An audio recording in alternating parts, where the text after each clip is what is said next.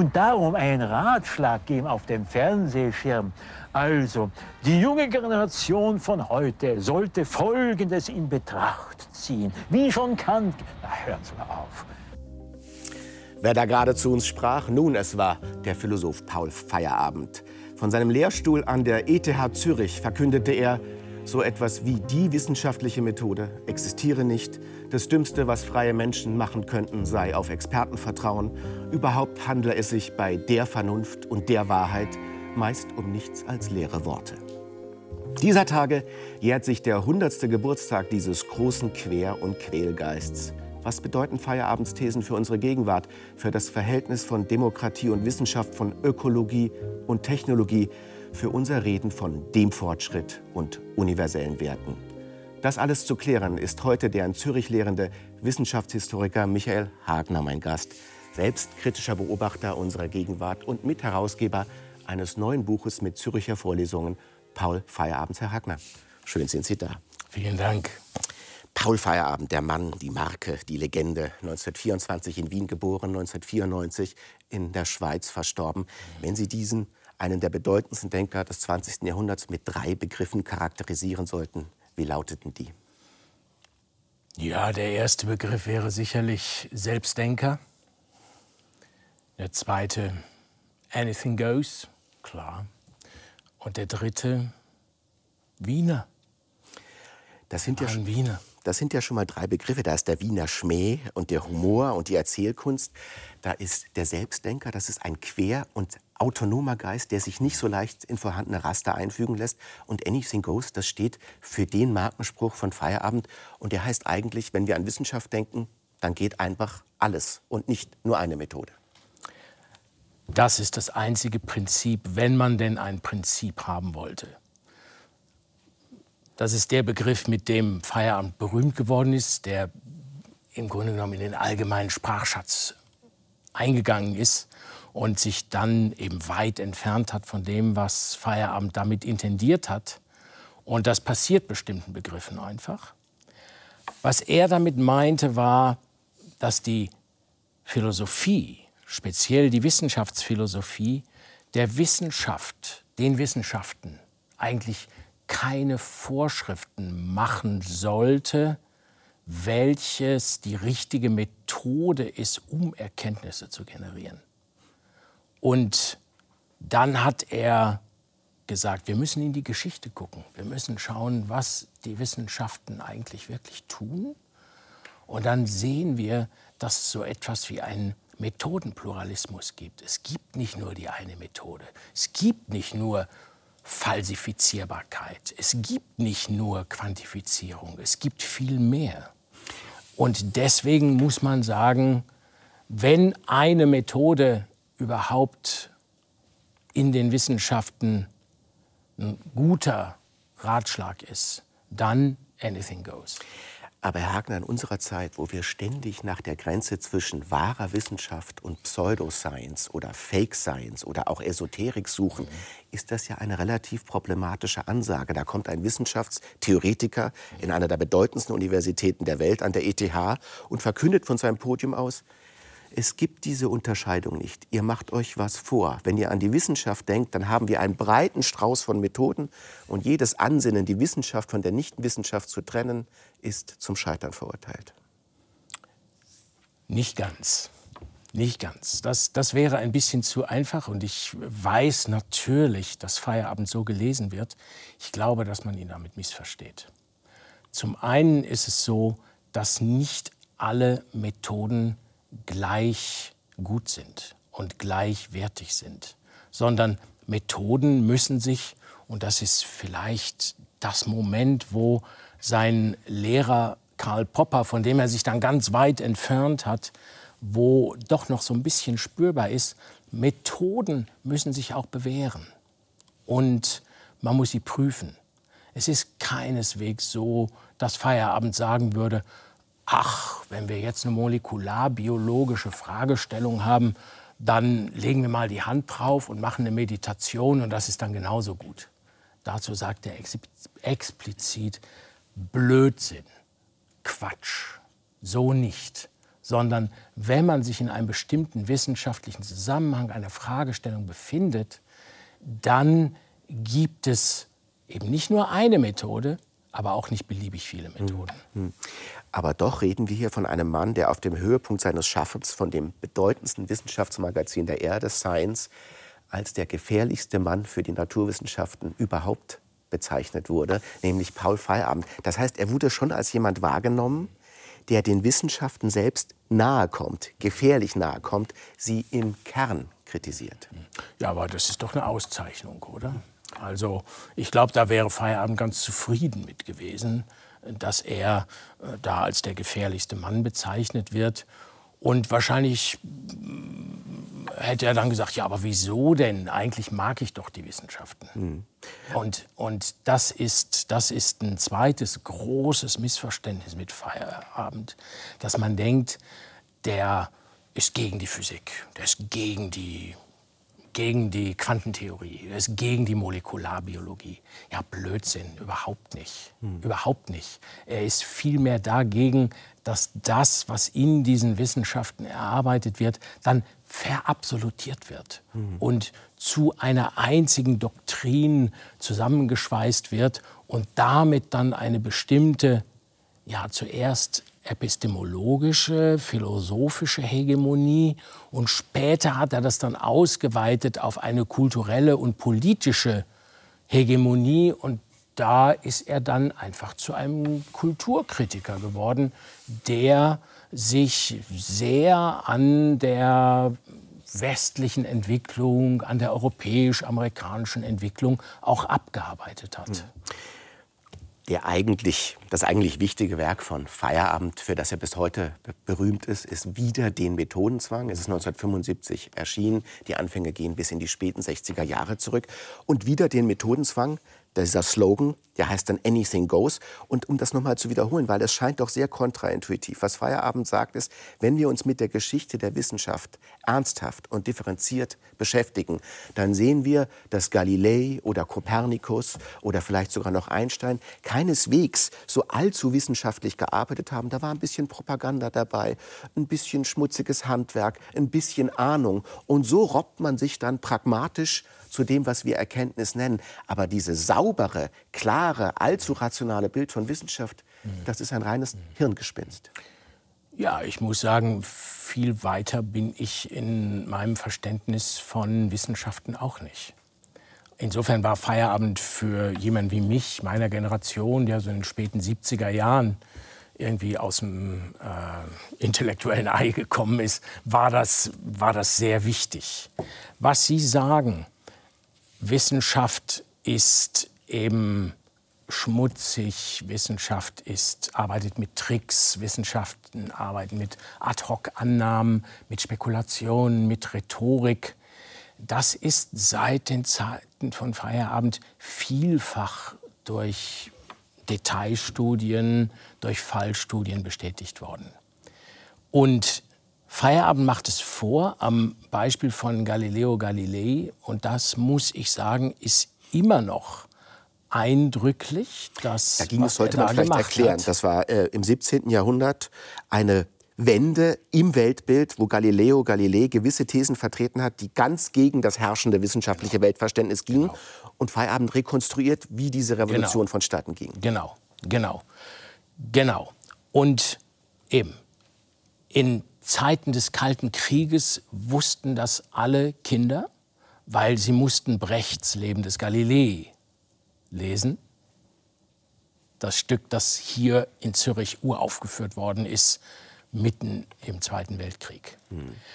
Und die Geschichte mit Galilei ist die, dass der eben jahrhundertelang als der Märtyrer dargestellt worden ist, der sich eben von der Orthodoxie, von der herrschenden Wissenschaft, die dominiert war vom Vatikan, von, von der Kirche, von den Jesuiten, sich davon abgewendet hat und gesagt hat, ich habe Recht, wir haben Recht. Und sie dreht damit, sich doch, damit, damit, dass die Erde diese doppelte Bewegung hat, Sie dreht sich um die Sonne und sie dreht sich um sich selbst. Das ist ursprünglich gesagt in Erwägung gezogen worden von Kopernikus. Kopernikus war aber 80 Jahre vor Galilei. Und das hat zunächst mal niemanden so sonderlich aufgeregt, weil Kopernikus eigentlich ein braver Kirchenherr da oben irgendwo an der Ostsee war. Mhm. Und, und es wurde schon ein bisschen geahnt, das könnte Sprengstoff geben, aber das wurde 80, 60, 70 Jahre wurde das ganz gut im Zaum gehalten. Und dann, also etwa um 1600, ging das, ging das dann los. Und Galilei hatte dann die Intuition, dass er ähm, das Teleskop, das in den Niederlanden erfunden worden war, sich unglaublich schnell zu eigen gemacht hat und damit einfach mal in den Himmel geguckt hat. Eine technologische Innovation, und, die dann neue Beobachtungsmöglichkeiten. So ist das, so ist das. Die aber auch zunächst mal gar nicht so sicher waren. Mhm. Und auf der Basis traute er sich dann öffentlich zu sagen, Kopernikus hat recht. Das hat dann die Kirche und die Inquisition sehr beunruhigt. Und das wird Galileo eben neben seiner ingeniösen Physik und seinen Pendelgesetzen und seiner, seiner neuen Mechanik einfach, das wird Galileo eben jetzt in Wissenschafts, ja, ethischer, wissenschaftspolitischer Haltung sehr zugute gehalten, dass er also da der Kirche getrotzt hat. Mhm. Wenn man sich das jetzt im Detail anschaut, dann war das nicht ganz so. Erstens, die Beobachtungen von Galilei waren sehr interessant. Sie waren aber genauso gut vereinbar mit einem dritten Modell, das so eine Art Kompromiss zwischen Ptolemäus und Kopernikus darstellte, nämlich dem sogenannten Modell von Tycho Brahe. Da gab es also keine Eindeutigkeit. Es da hätte man sich so und so bewegen können. Es gab keine Eindeutigkeit. Es gab gute Indizien. Er konnte nicht alles mit dem, was er, was er beobachtet hat und was er postulierte, erklären. Vor allen Dingen hat er behauptet, ich werde euch 100 Beweise liefern, dass die Erde sich dreht. Direkte Beweise. Und er konnte keinen einzigen liefern. Er konnte ja. keinen einzigen liefern. Und dann hat er eben Rhetorik benutzt. Und darauf weist Feierabend hin findet er aber gar nicht schlimm, Feierabend, sondern sagt, ja, eben, so ist Wissenschaft. Und Galileo war einfach mit allen Wassern gewaschen. Und jetzt könnte man sagen, was interessiert uns irgendwas, was im 16., 17. Jahrhundert strittig war? Wir wissen ja heute, was die Wahrheit ist. Stimmt. Wir wissen heute, wie unser Weltbild aussieht. Stimmt. Und jetzt sind wir gleich in der Gegenwart, weil Feierabend würde sagen, Wissenschaft als Wissenschaft funktionierte nicht nur damals so, sondern funktionierte immer so. Und es gibt in der Wissenschaft etwas, ein Begriff der 60er Jahre, einen Paradigmenwechsel, wo ganze Weltbilder wackeln und neue installiert werden. Und könnte man doch sagen, unser Weltbild ist in dieser Hinsicht auch nicht wesentlich stabiler und revolutionsresistenter als das damalige. Das heißt, wir könnten auch vor einer neuen Revolution stehen, die dann auch wieder rhetorisch, ideologisch, industriell gestützt wäre. Sehr interessant. Also Sie, Sie bringen jetzt natürlich andere Begriffe rein, die Feierabend gut kannte, die er aber nicht, nicht erfunden hat und auch relativ zurückhaltend benutzt hat. Mhm. Zur selben Zeit wie Feierabend war Thomas Kuhn in Berkeley mhm. und die beiden kannten sich. So, 1962. Thomas Kuhn, ein 61, Wissenschaftstheoretiker, 62. der ein Buch Thomas geschrieben Kuhn, hat. Physiker, Wissenschaftstheoretiker, Wissenschaftsphilosoph, Wissenschaftshistoriker, der dieses berühmte Buch uh, Structure of Scientific Revolution 1962 veröffentlicht. Die Struktur wissenschaftlicher Revolution. Genau, genau. Klassiker. Genauso wie wieder den Methodenzwang. Wichtiger Grundlagenbuch. In dem Buch behauptet Kuhn, dass der Wandel von einem wissenschaftlichen Weltbild zu einem anderen, von Newton zu Einstein, von der Phlogiston-Theorie, das war die alte chemische Theorie, zu Lavoisier, zur modernen Chemie, von der aristotelischen Physik zur galileischen Physik, dass das Ereignisse in der Wissenschaftsgeschichte sind, die erstens sehr selten sind und zweitens jetzt nicht unbedingt einen Fortschritt markieren, sondern die eine Umwälzung bedeuten, die besti auf bestimmten äh, Kriterien, bestimmten Parametern, bestimmten Phänomenen basiert. Das heißt, es ist nicht so, wenn in einem Weltbild erstmal etwas nicht ganz stimmig ist, dass man sofort sagt, ah nein, das schmeißen wir jetzt weg. Also wir werfen jetzt den Ptolemäus über den Haufen oder wir werfen Newtons Kosmologie über den Haufen. Das ist nicht so, sondern es gibt eine Ansammlung von, von Irregularitäten, von komischen so. Dingen, von, von unerklärlichen Dingen und dann, und jetzt kommt so ein psychologisches Moment dazu, dann ändert sich eine Stimmung. Dann sind Mitglieder einer Scientific Community, häufig die Jüngeren, der Meinung, da passiert jetzt irgendwas, da stimmt etwas nicht mehr und fangen dann an, in eine neue Richtung zu gehen. Und das ist eigentlich eine recht brauchbare Beschreibung, um die Arbeit eines Johannes Kepler, Zeitgenosse von Galilei, Galilei selbst, Einstein zu erklären. Was daran für die, für die, sagen wir mal, Propaganda der Naturwissenschaften so heikel war, verunsichert natürlich. Und verunsichernd war, war, dass Kuhn gesagt hat, das ist keine Fortschrittsgeschichte, sondern das ist ein Paradigmenwechsel, in dem das, was nachher ist, nicht mehr mit dem verglichen werden kann, was vorher war. Und es ist einfach ein neues Weltbild und eine neue Blick auf die Wirklichkeit, eine neue Auseinandersetzung mit dem, was wir mit wissenschaftlichen Mitteln in der Welt erfahren können. Und, Herr Hackner, Und Feierabend war da derselben Meinung. Ja? Und Ideen genauso wie Individuen entstehen ja nicht in einem geschichtlichen Vakuum, sondern sie haben selbst geschichtliche Hintergründe. Und bei Feierabend war es nun so, genau wie Thomas Kuhn, die lehrten damals in Berkeley in den 60er Jahren. Und da war ja, nicht wahr, auch eine gewisse revolutionäre Stimmung. Da gab es die Studentenproteste, gerade in Berkeley. Das war ein Zentrum der globalen Studentenunruhen. Wir sehen hier mal zwei Bilder aus dem People's Park, ganz direkt ja. am Campus von Berkeley. Ja. Kann man dann sagen, dass das, diese revolutionäre Aufbruchsstimmung, die ein bisschen antitechnologisch war, die natürlich politisch links war, die sich auch fragte, ob westliche Werte eigentlich die einzig guten Werte sind, mhm. von Feierabend und dieser Generation in die westliche Wissenschaftstheorie hineingetragen wurden. Ja, absolut. Absolut. Ich würde nicht sagen, dass Feierabend antitechnologisch war. Mhm. War er nicht. Mhm. Ich würde noch nicht mal sagen, dass Feierabend links war. Mhm.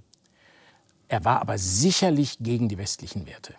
Das, das ist ganz klar. Und die, gegen das die westliche, die westliche Hegemonie das, die, die, die westliche Dominanz, die also ihre eigene Philosophie, ihre eigene Ideologie, ihre eigene Vorstellung von dem, was die Welt ist und was die Menschen sind, in alle Welt getragen hat. Zuerst über das Christentum, dann über die Kolonialisierung und den Kapitalismus und das Ganze flankiert von wissenschaftlich rationalen, technologischen Erkenntnissen und Waren und Praktiken, die, das hat Feierabend zutiefst verabscheut. Mhm. Das heißt, er ist eigentlich einer der Ersten, die genau auf der Basis der Erfahrungen, die er in Berkeley gemacht hat, den Schluss gezogen hat, dass da etwas grundlegend nicht stimmt. Mhm. Und Vorhin habe ich ja gesagt, Wiener. Und Feierabend gehört zu den Wienern, die Wien immer mit sich getragen haben, e egal wo sie hingegangen sind. Aber er gehört zu den vielen bedeutenden Wienern, die weggegangen sind die das in Wien einfach nicht mehr ausgehalten haben. Da können wir ja mal Namen nennen. Sigmund Freud ist irgendwann aus Wien verschwunden. Musste. Ludwig Wittgenstein hat Wien verlassen und auch Karl Popper, der der Lehrer von Feierabend ja. war, hat Wien verlassen. Und das ist ja ein bisschen so die große Wiener Gemengelage, die Feierabend auch mit sich trug. Das ist diese, diese Gemengelage, die irgendwie Feierabends kulturelle DNA mit ausmacht. ohne die ist der gar nicht zu denken. Mhm. Und, und es gab mehrere, sagen wir mal, mehrere Zeitschichten dieses, dieses, dieses Wiener Exodus. Der erste war direkt nach dem Ersten Weltkrieg. Da sind etliche Leute weggegangen, weil sie in Wien einfach nicht überleben konnten. Also denken Sie an den äh, Architekten Richard Neutra, ähm, an, an Schindler, äh, an die ganzen Filmemacher, Fritz Lang, äh, Billy Wilder, die sind dann nach Berlin gegangen.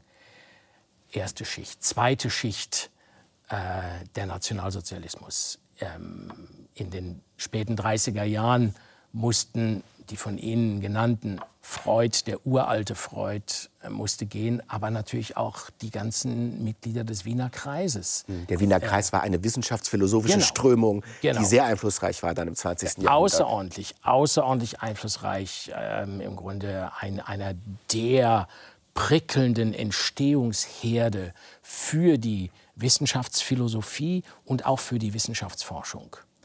Und jetzt der dritte der dritte ähm, Zeitabschnitt, in dem die Wiener gehen, ist nach dem Zweiten Weltkrieg. Da gehen eine Reihe von jungen Wienern einfach weg. Feierabend geht. Ähm, Paul Watzlawick, der kam jetzt gerade nicht aus Wien, aber ein Österreicher. Ähm, Heinz von Förster. Ein, ein Systemtheoretiker. Wird, wird ein Kybernetiker. Mhm. Ja? ähm, äh, Erich Jansch, der, der, der Theoretiker der Selbstorganisation, der mit Feierabend auch zusammen in Wien Physik studiert hat. Friedjof Capra. Mhm. Ich meine, es geht. Der Autor von Wendezeit. Genau, von Wendezeit, also, also New Age-Theorie. Ja. Es geht bis zu eigentlich äh, Arnold Schwarzenegger. Ja? Die gehen irgendwie alle aus Wien weg. Wo landen die? Früher oder später in Kalifornien, an der Westküste. Und werden da mit verschiedenen Phänomenen konfrontiert. Erstens mal, es scheint immer die Sonne, klar. Dann gerade in Berkeley gibt es diese Studentenbewegung, äh, die theoretisch angeleitet ist erstmal von Marcuse. Mhm. Herbert Marcuse. Also Herbert Marcuse, Frankfurter Schule, Heidegger Schüler aber auch. Mhm. Ähm, Marcuse ganz wichtig. Und, und dann gibt es da eben eine Gemengelage, eine Assemblage von Studierenden, die eben nicht mehr diese männlichen Weißbrote nur sind, die man irgendwie in Wien oder vielleicht auch in London, wo er zwischenzeitlich ja auch war, Feierabend, äh, oder in Berlin oder so gehabt hat. Nein, sondern da sind Männer, Frauen, Schwarze, Weiße, Asiaten. Äh, Asiaten ähm, ähm, und und da wird Feierabend sehr nachdenklich und, und sagt, Moment mal, also ich bringe denen hier Wissenschaftsphilosophie bei, ich bringe denen westliche Philosophie bei. Wer bin ich eigentlich, dass ich, dass ich das tue und was kann ich denen damit eigentlich bieten und, und ist das nicht irgendwie vollkommen hypertroph? Und dazu schauen wir uns, Herr Hagner, mal ein Beispiel an, was Feierabend selbst dazu sagt, dass die westliche Vernunft der Weisheitsletzter Schluss sein soll. Da ist er nämlich nicht so sicher. Wir schauen uns das mal kurz an. Der Vernunft, die, von, die, die benutzt werden kann von Leuten, um andere Leute niederzuschlagen oder niederzuhalten. Denn Vernunft, schauen Sie, wie Wissenschaft und wie Freiheit, das ist ein Wort, das, das kann man zu allen möglichen Sachen verwenden, nicht wahr? Und äh, manche Leute verwenden das Wort zusammen mit einigen Ideen und einigen äh, rituellen Vorstellungen, um anderen Leuten, nicht wahr, entweder das Reden zu verbieten oder das Reden als sinnlos zu erklären und so weiter. Diese Art Vernunft, nicht wahr? Äh, der sage ich Lebo, mit der habe ich nichts zu tun. Weil Im gewöhnlichen Sinn, dieser Mann ist sehr unvernünftig, nicht? Mein Gott, wie unvernünftig kannst du sein? Da bist du so krank, gehst du noch hinaus in die kalte Luft und so weiter und so Schöner, in diesem Sinn möchte ich schon gerne haben, dass Leute vernünftig sind, nicht wahr? Oder, oder, sehr, oder in der Politik gewisse Züge sehr, aber die Vernunft als ein universelles Organ. Ja, sehen Sie, das ist eine wir können ja sagen, es gibt einen alltäglichen Gebrauch von Vernunft. Wenn du krank bist, dann gehst du nicht raus, wenn es kalt ist. Und es gibt einen philosophischen Gebrauch von Vernunft als einer für alle Menschen in gleicher Weise gegebenen Möglichkeit, die Welt zu erkennen. Und diese zweite Vernunft, da sagt Feierabend, das ist eher ein Machtinstrument als irgendetwas anderes. Das ist ja ein bisschen problematisch, wenn man zum Beispiel sagt, was den Menschen ausmacht, ist seine Vernunft und was die Menschenrechte legitimiert, ist seine Vernunftbegabtheit. Und da kommt jemand und sagt, das gibt es doch eigentlich alles gar nicht. Das ist so eine westliche Erfindung. Ja, damit kommt man natürlich in diesen Bereich hinein, äh, welchen, welchen Universalismus können wir denn akzeptieren? Was können wir denn eigentlich hinnehmen? Und, und diese Großbegriffe, Fortschritt, diese Kollektivsingulare, Mhm. Vernunft, Die Wahrheit. die Wahrheit, die Objektivität.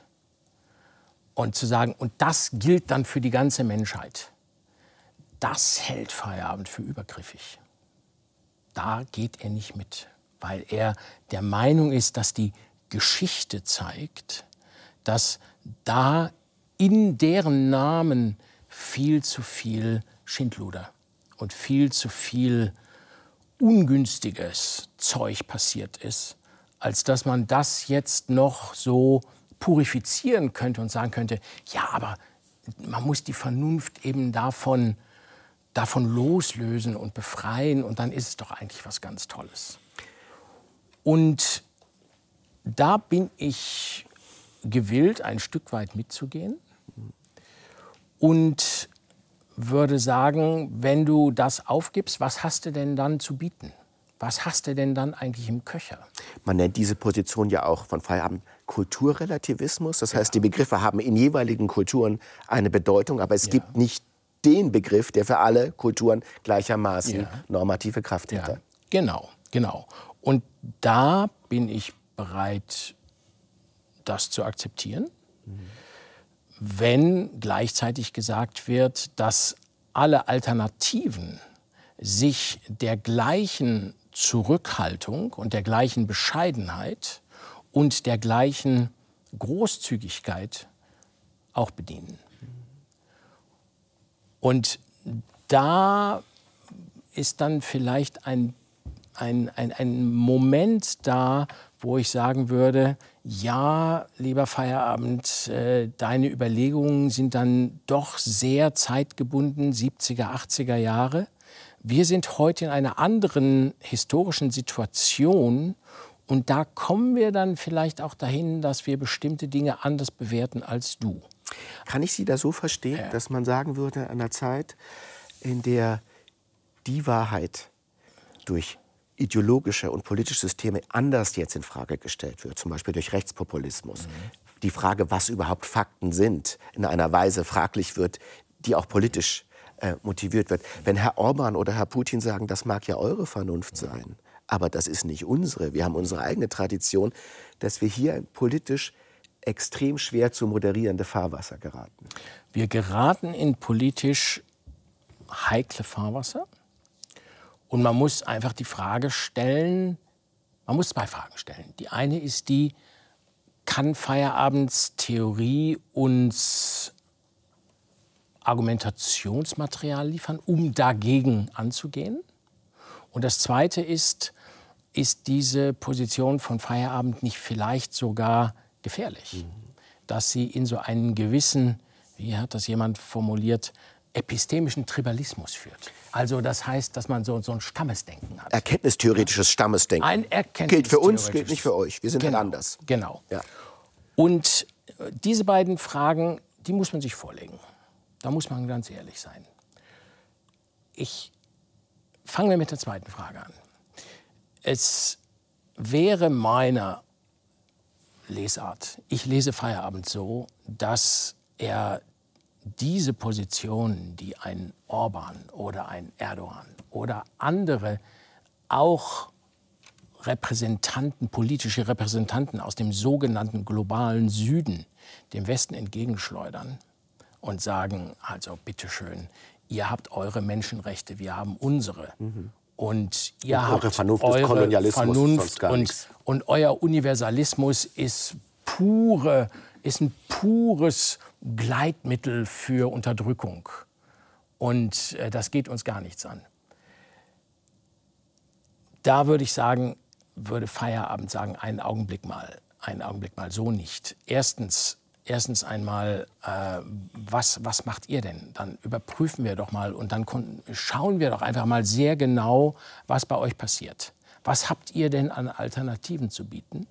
Und äh, wie sieht denn das bei Leben bei euch aus? Und dann schaut man sich das an und sagt, aha, also hier Unterdrückung, Unterdrückung. Ähm, ihr, ihr verbietet jetzt also LGTBQ beispielsweise oder ähm, ihr seid äh, schmutzige Antisemiten oder, oder politisch anderslautende Meinungen. Ähm, ja, da kann man dann schon mal zwei Kugeln im Kopf haben. Ähm, äh, wenn man aus seiner Wohnungstür rauskommt. Also, äh, also ganz so weit ist es mit eurem Relativismus ja bitteschön doch nicht her.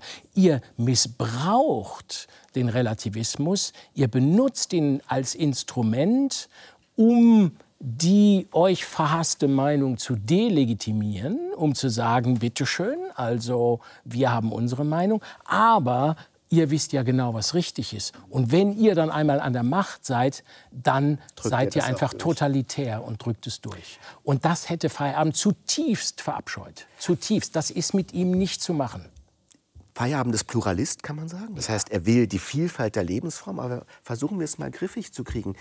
Es gibt ja auch eine Paul-Feierabend-Stiftung heutzutage, die bedrohte Lebensformen, auch bedrohte Stämme unterstützt. Jetzt stellen wir uns mal einen Amazonas-Stamm vor, der vielleicht nicht alles das, was wir Menschenrechte nennen, in gleicher Weise gegeben ist oder Gleichberechtigungsform, da würde man sagen, wir sollten diese Lebensform in ihrer Gegebenheit vielleicht beschützen.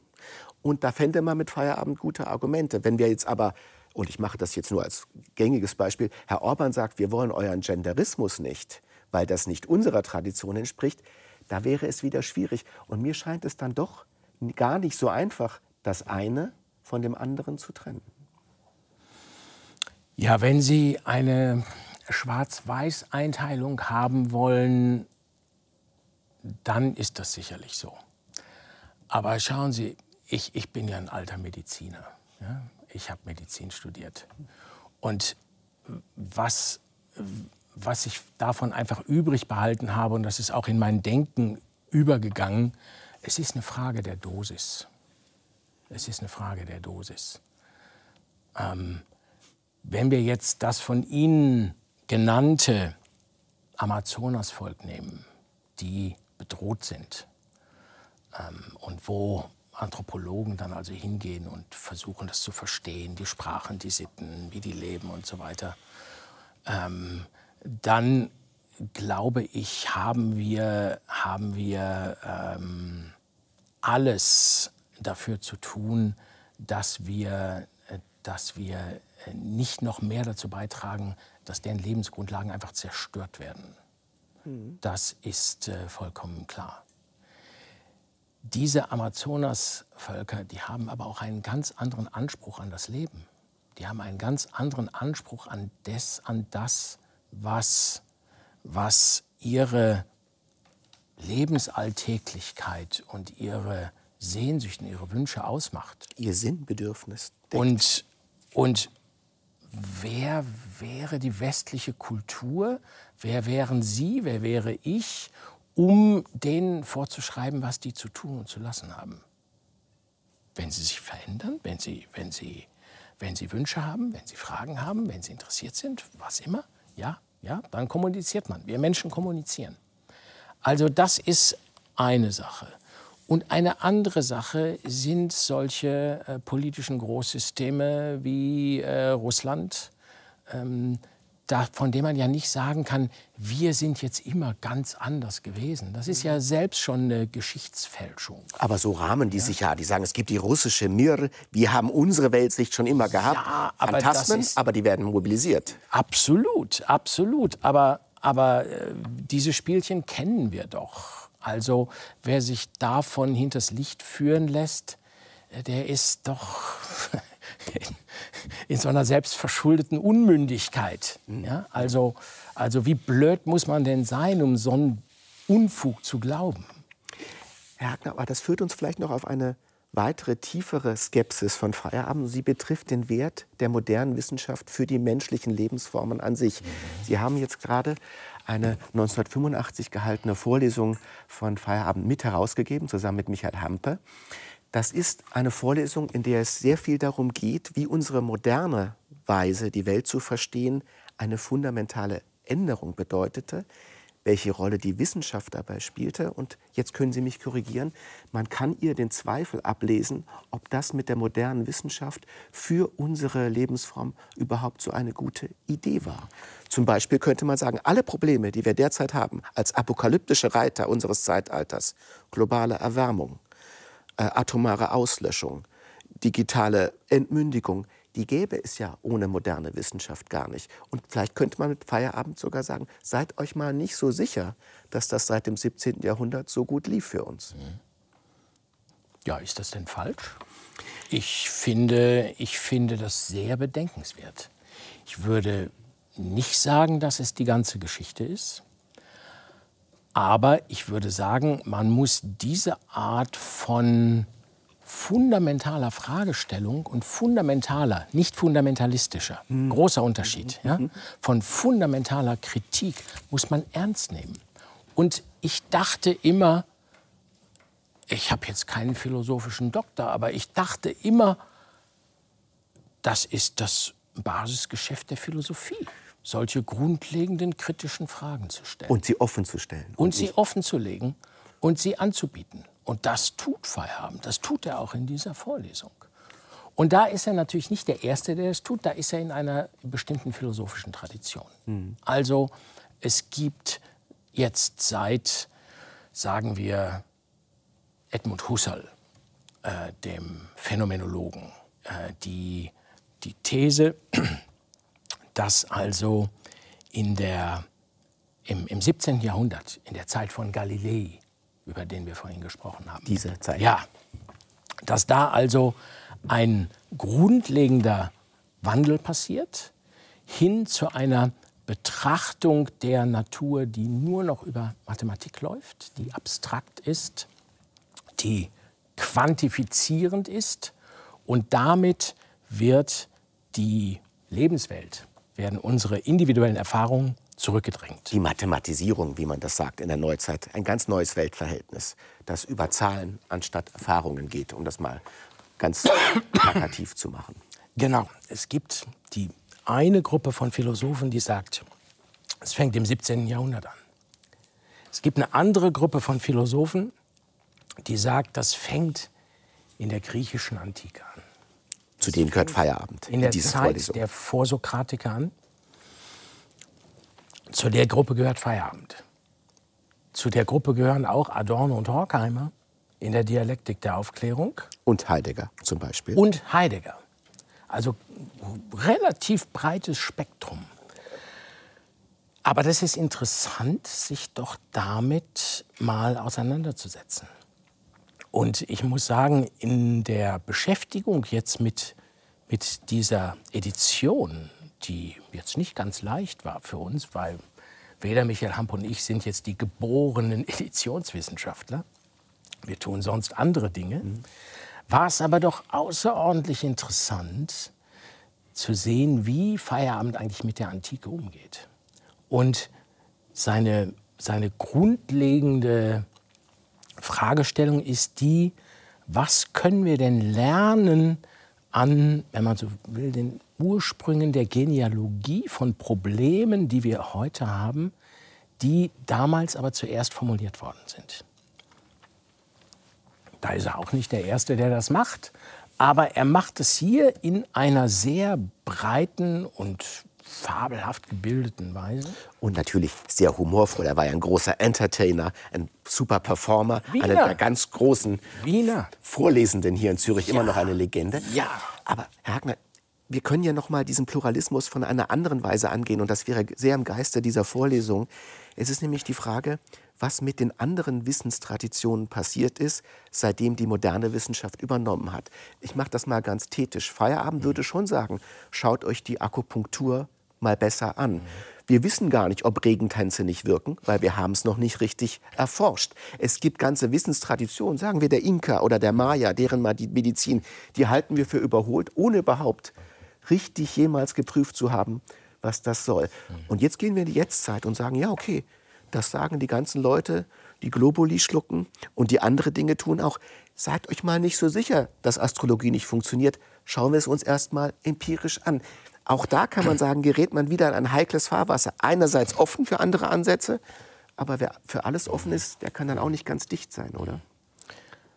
Das ist so, das ist so und äh, das ist so gut gesagt, das könnte von Feierabend kommen. Wer für alles offen ist, der kann nicht ganz dicht sein. Wiederum, ich lese Feierabend ein bisschen anders. Nehmen Sie außer dem Wiener Schmäh, nehmen Sie wieder die 70er, 80er Jahre dazu, äh, die Zeit, oder 60er Jahre im Grunde schon in Berkeley. Und, und dann überlegen Sie die Wissenschaftsphilosophie als eine beinharte Epistemologie war fest im Schwange, vor allen Dingen in, in den USA. Hatte die Erkenntnistheorie gekapert, kann man sagen. Das war genau. Erkenntnistheorie zu dieser genau. Zeit, Wissenschaftstheorie. Genau. Die wissenschaftliche Medizin war mehr als etabliert, hatte alle anderen Methoden weitgehend ausgespielt, hatte sie rausgeschmissen, hatte diese großen Erfolge zu verzeichnen durch die Antibiotika mit der, mit der Aussicht, wir werden alle Infektionskrankheiten beseitigen, ausrotten. Riesenversprechen. Schon, schon, damit, schon damit fangen die Probleme an. Ist das passiert? Ist das 70 Jahre, 60 Jahre nach dem Versprechen passiert? Nein, natürlich nicht. Natürlich gibt es weiter Infektionskrankheiten. Wir sind extrem dankbar dafür, dass es Antibiotika gibt und hoffen vielleicht, dass noch ein paar weitere entwickelt werden. Aber können Sie den absoluten Anspruch erfüllen, mit dem sie aufgeladen worden sind damals? Und das ist das, was Feierabend kennengelernt hat. Die Antwort ist nein. Hm. Nehmen Sie die Krebsmedizin. In den späten 60er Jahren wurde gesagt, so, in den USA, jetzt haben wir die, jetzt haben wir die Infektionskrankheiten mal besiegt, mehr oder weniger, jetzt Krebs. In den nächsten 20 Jahren werden wir den Krebs ausrotten. Es wurde ein Krieg gegen ist Krebs das, ausgerufen. Sogar. Genau. Ja. Ist es passiert? Überhaupt nicht. Überhaupt nicht. Das heißt, es gibt in diesen großen Bereichen, ich habe mich jetzt mal auf die Medizin im Wesentlichen geschaut, ist auch ihre, ja, und ist auch meine Herkunft. Es gab also in dieser Zeit diese sehr eng geführte Wissenschaftlichkeit oder Behauptung von Wissenschaftlichkeit und natürlich auch Wissenschaften und auch weitere Fortschritte in einzelnen Bereichen. Aber das ist ein Punkt, den hat Feierabend nie in Frage gestellt. Nie. Und er hat auch nie behauptet, dass man also eine Lungenentzündung am besten mit Brokkolisaft behandelt. Das ist einfach nicht wahr. Er hat nur gesagt, dass die, dass die als wissenschaftlich approbierten Methoden nicht so absolut gültig sein können, wie sie uns verkauft werden. Hat, und da ist ein Problem drin. Aber er hat und noch was anderes dann gesagt. hat er noch was anderes gesagt. Und dann hat er noch was anderes gesagt. Ich, komme, ich, ich sage es nur so ausführlich und, und langsam, weil das einfach die Punkte sind, bei denen ich glaube, dass Feierabend missverstanden wird und falsch interpretiert wird. Er ist eben kein, kein Befürworter von Astrologie oder Globuli oder Ayurveda Ayurveda ist nicht aus dem Grunde gut, weil es alt ist und weil es indisch ist, sondern er sagt, Moment, Ayurveda ist eine bestimmte Methode, die wir hier zur damaligen Zeit nicht so gut kennen. Ähm, prüfen wir sie doch mal. Die, die wissenschaftliche Medizin schließt es von vornherein aus. Aber nein, prüfen wir es doch mal. Und es kann sein, dass sie nach einer Prüfung sich als nicht gut erweist und dann tun wir sie wieder weg. Und genau das Gleiche mit Akupunktur. Prüfen wir es doch mal. Das ist in der Zwischenzeit aber partiell auch geschehen. Und siehe da, Akupunktur, man weiß nicht genau warum, aber es wirkt. Es wirkt. Und, und insofern muss ich sagen, hat diese Aufmüpfigkeit von Feierabend etwas Gutes gehabt. Das ist keine Rechtfertigung für unbesehene Impfgegner. keine Rechtfertigung für Klimaleugner. Die beziehen sich auf Feierabend, aber das ist ein Missbrauch. Es ist aber doch so, es gab da noch ein weiteres Buch, das heißt Erkenntnis für freie Menschen, in den späten 70er Jahren erschienen. Da gibt es noch ein bisschen einen anderen Einsatz, der, wie ich meine, uns heute sehr interessieren muss. Ja. Da geht es um das Verhältnis von Demokratie und Wissenschaft. Ja. Ich mache das mal schematisch. Feierabend beklagt, dass die Wissenschaftler die neuen Priester geworden sind, in einer Art Wahrheitszone sich dispensiert haben, die den demokratischen Regulierung entzogen ist. Und er pocht sehr darauf, dass alles, was wir Wissenschaft nennen und vor allem was öffentlich als Wissenschaft gefördert wird, einer streng demokratischen Regulierung unterworfen wird, sodass man sagen könnte, so wie es eine Republik gibt, ich spinne jetzt mal, die sagen würde, wir schaffen den öffentlichen Rundfunk ab, so könnte es auch eine Bürgerschaft geben, die sagt, nein, wir machen jetzt nicht mehr Evolutionstheorie, sondern wir machen Kreationismus. Das ist das gute demokratische Recht einer jeden, eines jeden politischen Körpers. Auch das kann man sagen revolutionär, pluralistisch, aber nicht ganz unheikel. Ja, ähm, bin ich auch nicht mit einverstanden. Bin ich auch nicht mit einverstanden, muss ich, muss ich ganz klar sagen. Denn, denn die, ich bin völlig bei Feierabend, indem ich sage, wenn, wenn er sagt, die Wissenschaft ist für die Menschen da.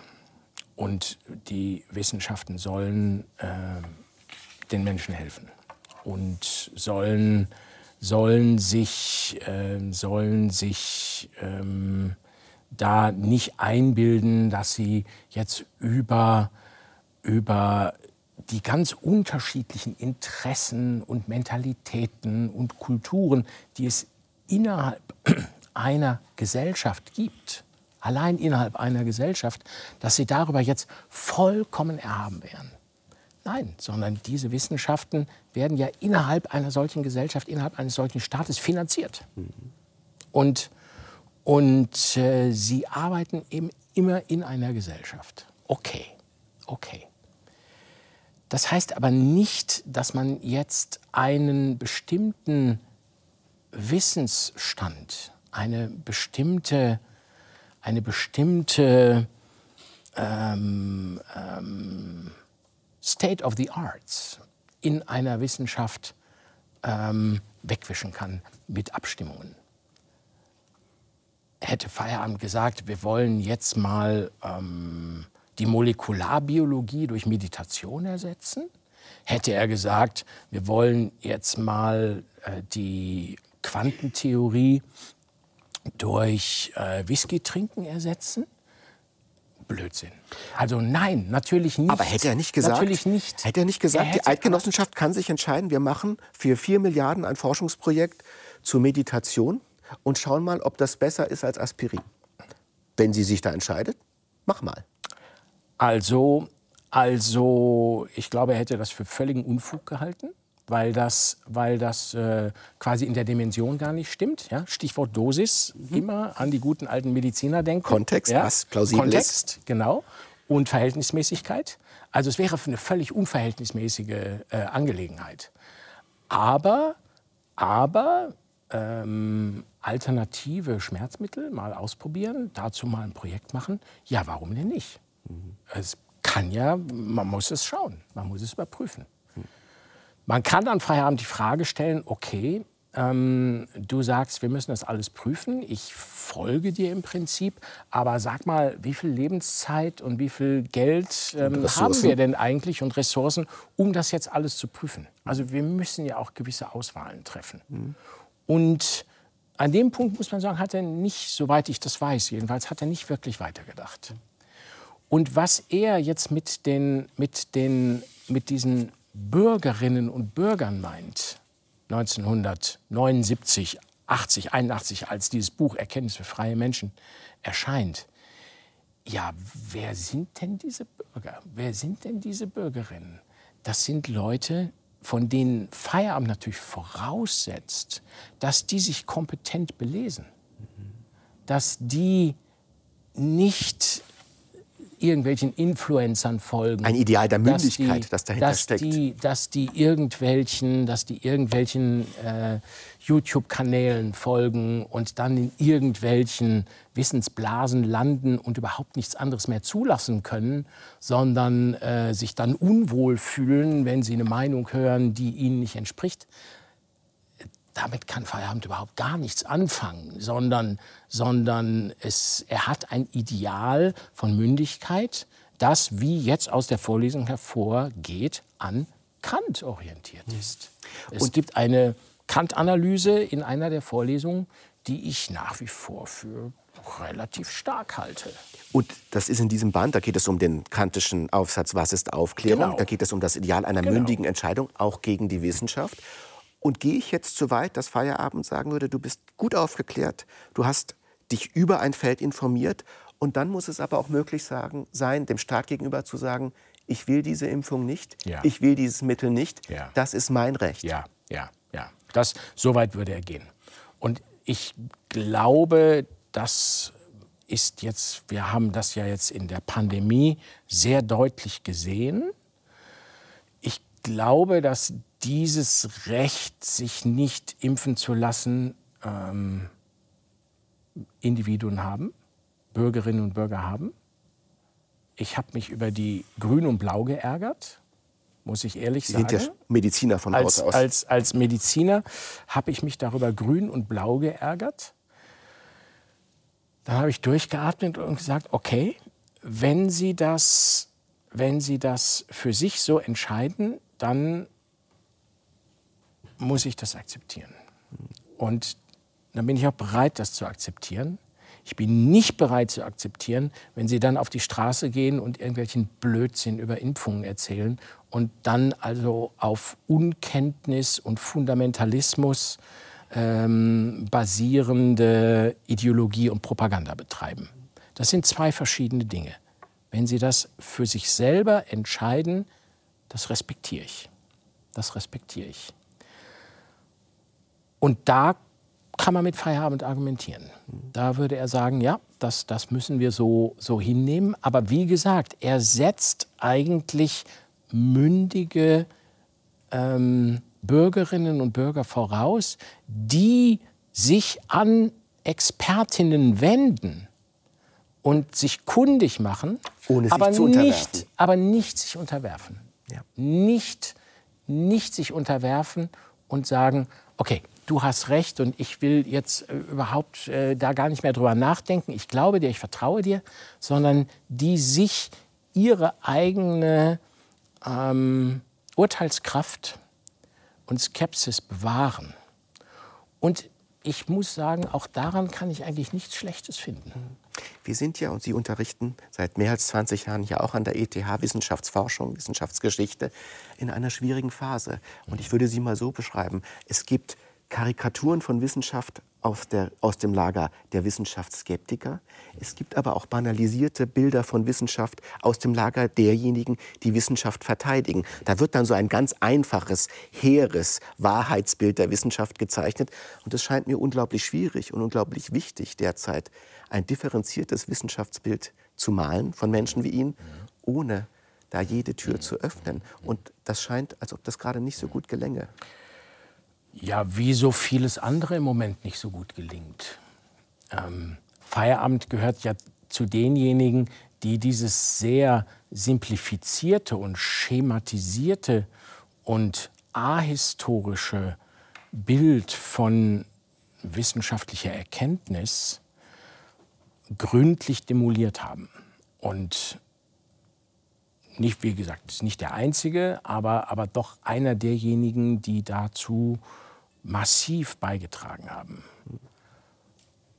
Und 50 Jahre später muss man sagen, der Erkenntnisstand, den wir mal in den 80er, 90er Jahren dann auch auf Feierabend aufbauend, ihn kritisierend und ihn verändernd, modifizierend, auch zurückweisend zum Teil, aber jeder hat das Recht, sich zu irren, auch in den Wissenschaften, dass wir diesen Erkenntnisstand jetzt 30 Jahre später in der Weise nicht mehr haben. Da gab es eine Art Rückschritt. Und da gab es einen Rückschritt. Aber diesen Rückschritt haben wir auf ganz vielen Feldern. Den haben wir auf dem Feld der Demokratie, den haben wir auf dem Feld der Menschenrechte, den haben wir auf dem Feld der Humanität, der Toleranz, des äh, Zuhörenkönnens, der Großzügigkeit.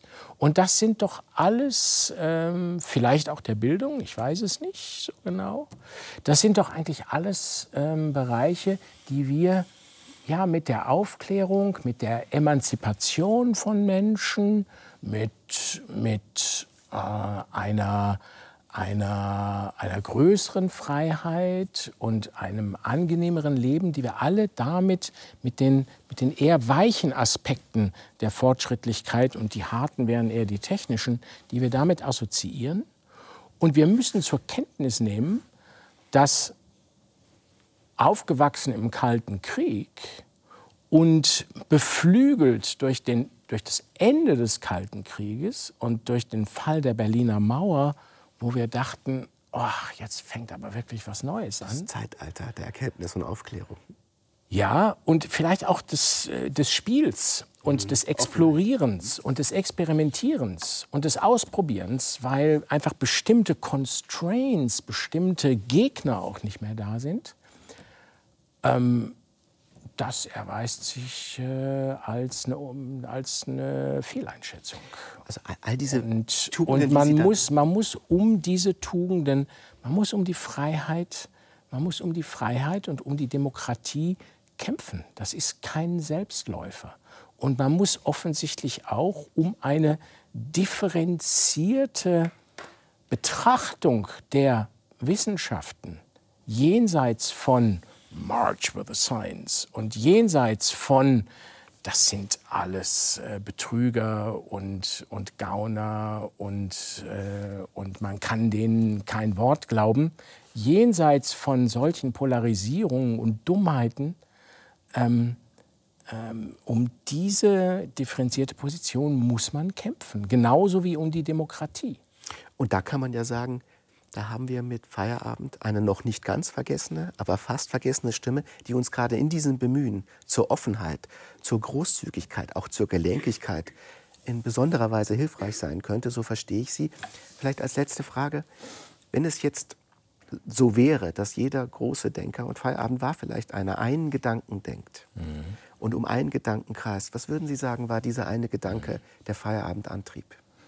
dieser eine Gedanke war wahrscheinlich der, hört auf mit diesen Singularen, mit diesen Kollektivsingularen, die im Wesentlichen doch dazu führen, dass Unterdrückung und dass, dass Ausgrenzung und dass äh, eine Hegemonie installiert wird, die uns Menschen einfach nicht gut tut. Und genau in diesem Sinne hören wir ihn noch mal als letzte Stimme zum Abschluss. Schauen wir uns mal kurz an, was er da sagt. Der Husserl, den habe ich einmal gelesen. Nicht? Und manchmal schaue ich so hinein. Wir als Philosophen haben die Aufgabe, die, äh, für die Verbesserung der Menschheit, die Bannerträger der Menschheit. Was weiß dieser Mensch von, von, der, von der Menschheit? Der sitzt in seinem Büro, der rennt von einer Vorlesung von an, zur anderen. Was weiß er von peruanischen Bauern? Aber er spricht von der Menschheit und er sagt, die Philosophen, die richten die. Verrückt sind diese Leute. Verrückt wollen wir nicht werden, aber das war so ein Kollektiv-Singular, die Menschheit. Wichtiges Wort, schwieriges Wort. Wie schwierig es ist, sich im Denken zu orientieren, das sehen wir bei Feierabend. Und ich danke Ihnen sehr, dass Sie uns dabei heute geholfen haben, Herr Hagner. Ich danke Ihnen.